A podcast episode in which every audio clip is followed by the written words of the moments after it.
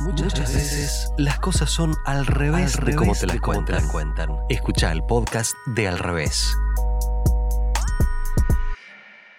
Nos fuimos con Alberto a Entre Ríos, a la costa del Uruguay, mm, a la zona de Colón, no conocíamos. Y un día, entre los días, eh, caminamos varios kilómetros en busca de Tito, un hombre que tiene una lancha y hace cruces a las islas. Entre las islas, hay varias islas ahí, pero una de ellas que a mí me interesaba es la isla de Caridad, así se llama la isla donde eh, fueron a refugiarse o se refugiaron con ayuda de Urquiza eh, los pocos sobrevivientes de la masacre de Paysandú.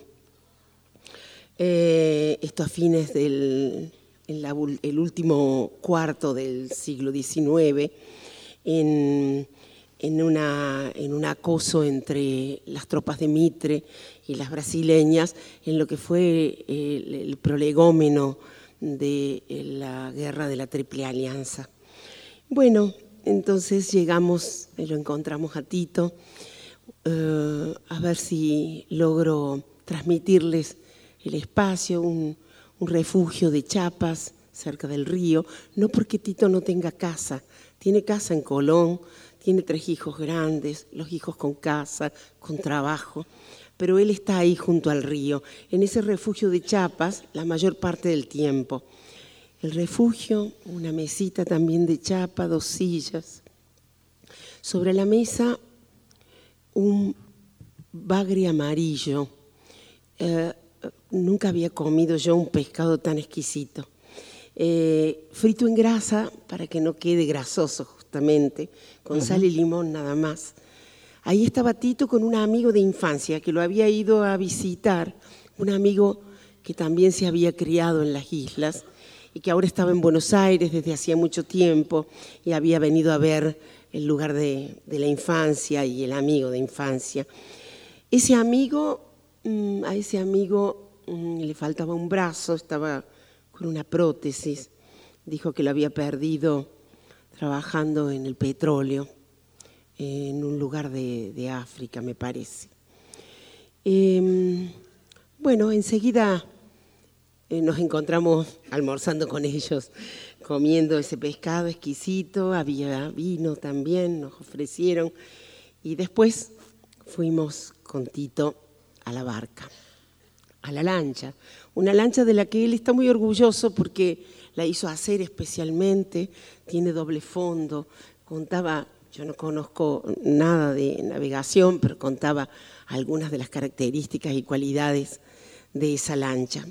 Y entonces cuenta que su madre se crió en la isla de Caridad y él vivió en otra isla, nació y vivió la infancia en otra isla con su padre y su madre, y que mm, en la casa no hablaban castellano y tampoco él iba a la escuela, tampoco sabía que existían escuelas, pero un día andando en el monte se abrió paso por una huella y encontró un montón de gurises y la maestra.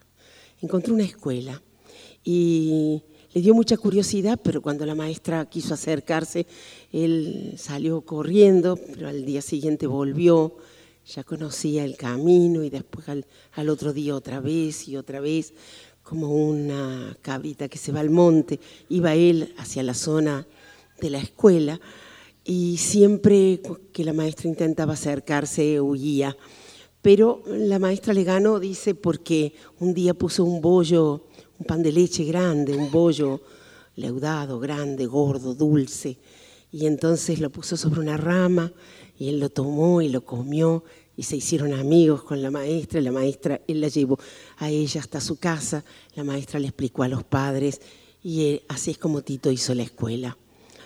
Después construyeron el puente que une Colón con Paysandú, y entonces deshabitaron la isla. Y así es como Tito se fue a Colón. Ahí se encontró con su mujer y tuvo los hijos y hizo una vida. Tito es más joven que yo, pero no tanto, quizá tenga 60, más o menos. Y mm, bueno, eh, salía, vivía de la pesca, pero en algún momento empezó a hacer viajes por el río, por ese río tan hermoso, ese río del que Ariel Zampayo dice, el Uruguay no es un río, es un cielo azul que viaja. Y Tito iba con su lancha y entonces de pronto alguien le preguntó cómo se llamaba el puente que une Colón con Paysandú y él todavía no, se no sabía que se llamaba Puente General Artigas y entonces tuvo que aprender. Y después otro día otro le preguntó a qué altura estaba el puente y tuvo que aprender, o dónde estaba la represa y tuvo que aprender. Entonces cuando llegaba por la tarde, a la costa, su mujer le leía esas cosas y aprendían acerca de las cosas nuevas del río. Y entre lo nuevo que aprendían y lo viejo que ya sabían, los nombres de los pájaros, de los peces, de los árboles, toda esa riqueza de esa tierra donde se había criado, donde se criaron, pudieron hacer un relato grande, lindo, dice, para los turistas, para los viajeros.